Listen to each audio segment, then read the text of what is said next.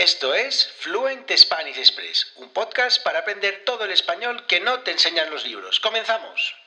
Muy buenos días, bienvenidos, bienvenidas a un nuevo episodio de Fluent Spanish Express Podcast. Todos los días de lunes a viernes, contenidos con consejos, con recursos y recomendaciones para llevar vuestro español al siguiente nivel.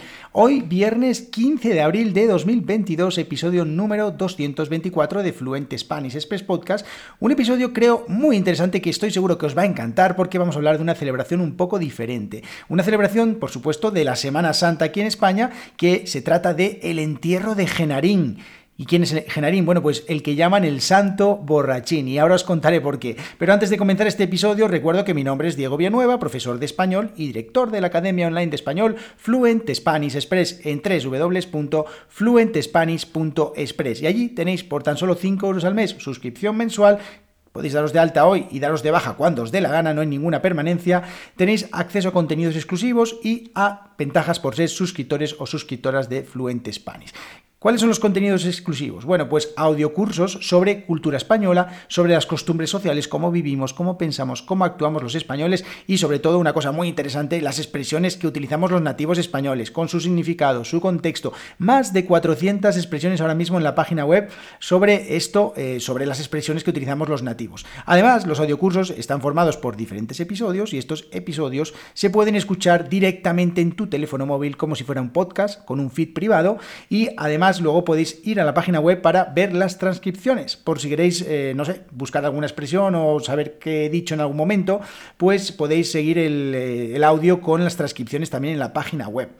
Y además, eh, hoy, precisamente, 15 de abril, tenemos nuevo audiocurso, tenemos un audiocurso con los verbos de cambio de cualidad pero un, eh, podréis pensar, bueno, gramática, sí, un poquito de gramática, pero sobre todo muy enfocado a las expresiones que se utilizan con esos verbos, por ejemplo, no sé, llegar a ser, convertirse en, transformarse en, todos esos verbos de cambio de cualidad que pues eh, muchas veces a los estudiantes nos traen por la calle de la amargura y que pues nos, eh, nos, no sabemos muy bien cómo utilizar en contexto. Pues este audio curso y el anterior en el que hablaba de los verbos de cambio de estado, pues son muy prácticos con muchísimas expresiones que utilizamos los nativos, explicadas, el contexto, el significado y bueno, y además, si eh, os suscribís ahora mismo, pues tenéis acceso ya a todos los contenidos que hay, que bueno, pues ya estamos, eh, no sé, exactamente 13 o 14 audiocursos con muchísimas expresiones, más de 400 expresiones explicadas, con muchísimas cosas de cultura, de costumbres, bueno, un montón de cosas que estoy seguro que, bueno, por 5 euros no vais a encontrar nada igual en ningún sitio, os lo, os lo aseguro, os lo puedo asegurar. Bueno, dicho esto, más ventajas, ventajas que tiene ser suscriptor o suscriptora, participar en eh, las actividades que hacemos en la comunidad, en la comunidad de Discord tenemos una comunidad donde puedes conectar con otras personas, donde puedes practicar, compartir experiencias y hacer preguntas, resolver dudas, escribir, hablar, bueno, todo lo que quieras y además también participar en el club de lectura. Lo digo todos los días, pero es que me parece tan interesante, o sea, pienso que yo como estudiante de inglés, por ejemplo, de otro idioma, pagaría 5 euros por participar en una cosa así. Si conocéis algo de eso, podéis decírmelo porque me parece increíble eh, por tan solo 5 euros participar en una sesión de más de una hora hablando en inglés o hablando, en este caso hablando en español, sobre un libro. Bueno, me parece eh, espectacular. Así que bueno, yo lo sigo diciendo, el día 20, la semana que viene, nos reunimos para hablar del el libro de Gabriel García Márquez, El coronel no tiene quien le escriba, que es un libro muy cortito, o sea que si lo leéis este fin de semana todavía tenéis tiempo, si ya lo habéis leído, os suscribís y participáis en este, en este eh, club de lectura. E incluso eh, también le digo a los suscriptores que si no lo han leído, que vayan igual a la sesión para que puedan eh, aprender algunas nuevas expresiones porque en ese club de lectura pues hablamos de cosas que pues expresiones de van a conocer muchas palabras diferentes. Entonces bueno yo creo que es muy interesante. Además también otra ventaja más es la transcripción del episodio. Por ejemplo este episodio de hoy en algún episodio del podcast antes de de hacerlo, de grabarlo, lo, lo, escribo. Entonces aprovecho y, bueno, pues lo ofrezco como una transcripción. Así que en los últimos episodios ya, de, llevo unos cuantos ya, no sé cuántos, más de 20, eh, pues muchas veces el episodio también tiene transcripción. Así que, como este caso, pues también tiene transcripción. Así que eso es otra ventaja de ser suscriptor o suscriptora. Ah, y otra más. También ayer había, hubo nueva newsletter, eh, los jueves, todos los jueves eh, envío una newsletter a todas las personas que están eh, apuntadas en la lista de correos, dejo un enlace en las notas del programa si queréis, y allí pues también eh, hay newsletter para todo el mundo, que todo el mundo la puede leer, pero es que además los suscriptores y suscriptoras tienen un acceso exclusivo a unas notas donde pues explico de, manera más eh, exhaustiva alguna expresión que he utilizado durante la newsletter para que entiendan un poco el contexto y el significado con el que las utilizo, que también es interesante ver cómo un nativo escribe un texto y eh, pues utiliza expresiones diferentes. Bien, además estas newsletters las escribo como las escribo, como escribo normalmente, o sea, no hago ningún tipo de adaptación ni nada. O sea que si queréis practicar también la lectura de, newsletters, pues podéis suscribiros a esta newsletter. Dicho esto, ya no soy más pesado, no sé cuánto tiempo llevo ya, cinco minutos. Bueno, vamos a empezar ya con este episodio que además es muy interesante porque es una historia muy bonita y, bueno, muy bonita, es una historia muy curiosa que eh, es una celebración que se eh, realiza aquí en la Semana Santa en León. León es una ciudad que está a una hora y cuarto más o menos de Oviedo, eh, está en Castilla y León y es una ciudad que se caracteriza por ser una ciudad en invierno muy fría eh, muy calurosa en verano y además tiene un barrio antiguo que es precioso, precioso, que es el barrio húmedo, que es un lugar donde bueno, pues está la Catedral de León y están, hay muchísimos bares y pues es muy, muy típico eh, ir allí a, tomar eh, cerveza en ese barrio porque es, realmente es muy, pero que muy bonito, sobre todo de noche. Así que os, os animo a que si venís a España, pues bueno, todo el mundo piensa en Madrid, Barcelona, Valencia, Bilbao, pero es que hay ciudades muy bonitas en España, por supuesto también Oviedo, pero León, que es una ciudad muy bonita, que os eh, animo a que visitéis, además también más barata que las capitales, así que, pues bueno, bien. Bueno, como decía hoy, vamos a hablar de una tradición un poquito especial durante la Semana Santa, pues estamos acostumbrados a que todas las procesiones se hagan portando alguna Virgen, algún Cristo, pero sin embargo en León, en esta ciudad, como os digo, hay una celebración muy singular. Se trata del llamado entierro de Genarín. Y bueno, diréis, entierro de Genarín, ¿por qué? Bueno, pues es una procesión organizada por la cofradía de nuestro padre Genarín, hicieron una cofradía para eh, este, este evento, celebrada durante la Semana Santa leonesa en la noche del jueves santo eh, al viernes santo, en la madrugada, vamos, que se celebra por las calles del barrio húmedo, este barrio que os decía, y por el resto del casco antiguo de la ciudad. Bien. Genaro Blanco Blanco eran unos apellidos que se les ponía a las eh, personas huérfanas en León, eh, en honor a la Virgen Blanca, Genaro Blanco Blanco, también, bueno, llamado eh, comúnmente Genarín, porque, bueno, es un diminutivo que se utiliza de manera cariñosa, Genarín, o cuando alguien es muy pequeñito, pues se le dice Genarín, bueno, pues en este caso, Genarín era un pellejero de profesión, es decir, una persona que se dedicaba a adobar y vender pieles, o sea, una persona que se dedicaba a trabajar con las pieles, un pellejero, desgraciadamente no existe mucho ya estas, estas eh, profesiones, van perdiendo estas eh, profesiones tradicionales.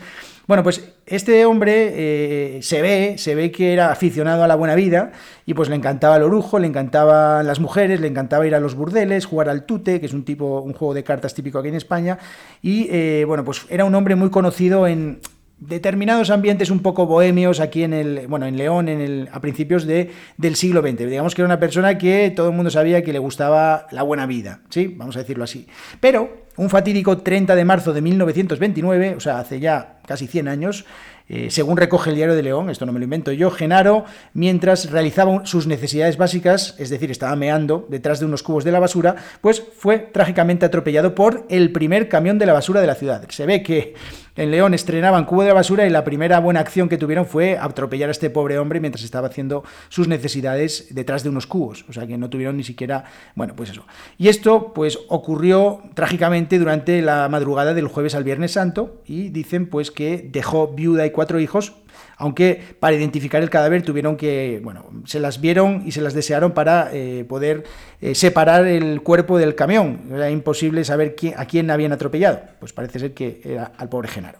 Bueno, tras su muerte eh, pasó una cosa curiosa y es que un grupo de cuatro personas que más tarde llamarían los evangelistas, porque se dedicaron a evangelizar la obra de milagros de eh, Genaro, pues decidieron conmemorar eh, la vida de Genaro. Bien, estos evangelistas eran Nicolás Pérez Porreto, que era árbitro de fútbol, Eulogio alias El Gafas, bueno, aquí ya sabéis en España, pues un apodo típico cuando llevas gafas es el Gafas, Eulogio alias El Gafas, taxista de profesión y coplero aficionado, o sea que le gustaba la copla, le gustaba este tipo de música.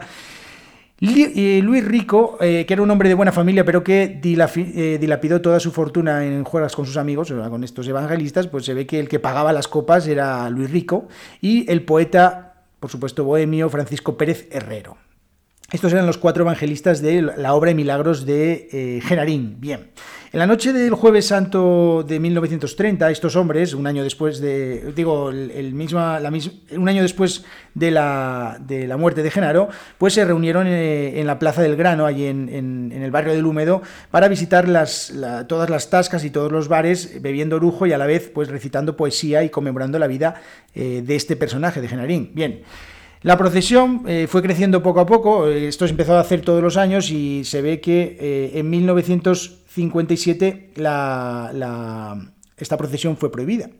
Y es que fue prohibida mm, debido a una cosa muy curiosa, y es que en 1957 se ve que la procesión de, esto de, de Genarín, que conmemoraba Genarín, fue creciendo tanto, tanto, tanto que eh, en un momento coincidieron eh, las dos procesiones, tanto la religiosa como la profana, la religiosa pues dedicada a algún santo, a alguna virgen, y la profana, la de Genarín, y resulta que esta última, la de Genarín, pues tuvo un, eh, fue muchísimo más numerosa, hubo muchísimas más personas celebrando esta, esta procesión, con lo cual, bueno, pues resulta que las autoridades religiosas se enfadaron mucho, y esto hizo que prohibieran eh, esta procesión. Bien, pero en 1979, una vez recuperada la, democracia, bueno, eso dicen, la celebración volvió a ser, eh, volvió a hacerse ayudada por el único de los eh, evangelistas supervivientes que era el poeta Pérez Herrero, Francisco Pérez Herrero. Bien, bueno, eh, le ayudaron por supuesto otras personas para hacer todo esto, un grupo de jóvenes, Enrique Fernández Quique, dramaturgo, director y maestro teatral, y bueno, pues volvieron a poner en marcha este, eh, esta procesión que llega hasta nuestros días. Bueno, todo buen santo que se precie debe haber hecho algún que otro milagro, porque si no, no puede ser un santo. A ver, tengo que decir que todo esto es en plan, eh, no, eh, Genaro, San Genaro no está, eh, no está aceptado por la, por la iglesia, vaya eso por delante, o sea, San Genaro es el pueblo el que lo ha santificado, con lo cual, bueno, pues no es, no es un santo como tal, pero sí para la gente. Entonces, bueno, pues podemos, podemos aceptar que es un santo. Bueno, bueno, en León a San Genaro se le atribuyen cuatro milagros. Os voy a contar estos cuatro milagros que son muy divertidos. La primera de ellos es, bueno, eh, ya empezando cuando su muerte, porque eh, una, de las, prostitutas que encontró a, Genaro muerto, pues eh, dice, la, dice la leyenda que dejó la tradición y que se volvió a su Lugo natal, era de Lugo, de un pueblo de Galicia, y pues se fue allí. Entonces, digamos que se, que se eh, bueno, redimió y dejó la prostitución para dedicarse, para volver a su casa. Y entonces dicen que ese fue el primero de los milagros. El segundo fue muy interesante. En, León hay un equipo de fútbol que se llama la Cultural Leonesa que, bueno, pues se ve que durante una temporada llevaba muy mala racha y entonces eh, los evangelistas decidieron ir a bendecir el campo, eh, el campo donde jugaba el, equipo, la cultural. Bueno, al parecer lo hicieron con, la, Orujo la, noche anterior del partido, y el día del partido pues no empezó demasiado bien. Resulta que, no estaban yendo las cosas como, como se imaginaban después de que hubieran bendecido el campo, por lo que uno de los evangelistas se quejó a Genarín y después de ese momento nada más eh, que el evangelista le mentó a Genarín para decirle que qué coño estaba pasando porque no estaban yendo las cosas como debían, pues el portero del equipo contrario eh, se metió un gol en su propia portería. Bueno, entonces se ve que ese fue el milagro porque eh, Genarín, escuchando las plegarias de todo el público del campo, pues eh, hizo que el portero del otro equipo se metiera un gol en propia puerta. Bueno, otra más. Eh, dicen que otro milagro de los que hizo Genaro es que dice que un enfermo, había una persona que estaba enferma del riñón, que sufría muchísimos dolores por sus riñones y que iba paseando por la, cerca de la muralla, cerca de donde había muerto Genarín. Bueno, pues en el mismo lugar donde Genarín había sido atropellado, este hombre sintió ganas de, de nuevo, hacer eh, sus necesidades básicas, o sea, de mear, y se puso a mear eh, allí, y en ese momento sintió un gran alivio, y resulta que orinó una piedra del tamaño de una nuez. Bueno, imposible, pero mm, dice la leyenda eso. Entonces, a partir de ahí se le solucionaron todos sus problemas de riñones, de ahí que este fuera el tercer milagro eh, de, de Genarín. Y el último milagro ya es una persona que se dedicaba a robar las ofrendas que, los devotos, que los, religiosos realizaban al hermano colgador, pues que dejaban cada año en la muralla, pues este hombre se eh, dedicaba a escalar la muralla y la robaba. Bueno, pues Genarín eh, que, no podía permitir que esto ocurriera, pues le hizo resbalar y el hombre se rompió la cadera. Entonces este es el cuarto milagro que se le atribuye a nuestro santo, en este caso a San Genarín. Bueno, y ya para terminar esta historia, por si alguien duda de la importancia o relevancia de este acontecimiento, porque parece que lo estoy contando así un poco eh, con un poco de sorna, como si no fuera importante, debo deciros que se estima que unas 30.000 personas participan cada año en esta procesión. O sea, nada más y nada menos que 30.000 personas. ¿eh? Participan en esta procesión. No es, una, eh, no es una tradición menor, es una tradición muy, pero que muy importante, que genera mucho, eh, mucho turismo también en la ciudad, mucho negocio y que, eh, bueno, pues tiene una tradición muy, pero que muy importante. Y además, para que veáis la importancia, hay incluso un libro, hay una película también que habla sobre la obra y milagros de este, de este personaje, de San Genaro. Así que, bueno, para que veáis un poquito la, la importancia y que veáis que no estoy de coña, o sea, no me estoy inventando esta historia, esta historia es verídica, esta historia tiene trascendencia en los a día de hoy y es una, tradición muy, pero que muy importante en esta eh, bella ciudad que es León. Así que espero que os haya gustado este episodio, que os haya parecido interesante y eh, esto ha sido todo por hoy. Muchísimas gracias por vuestras valoraciones de 5 estrellas en Apple Podcast, en Spotify, por vuestras reseñas. Muchísimas gracias a todas las personas que me estáis dejando vuestras reseñas y ya sabéis, nos vemos todos los días de lunes a viernes aquí en Fluent Spanish Express Podcast y si queréis aprender todo el español que nos enseñan los libros en www.fluentespanish.express. Nos vemos el próximo lunes.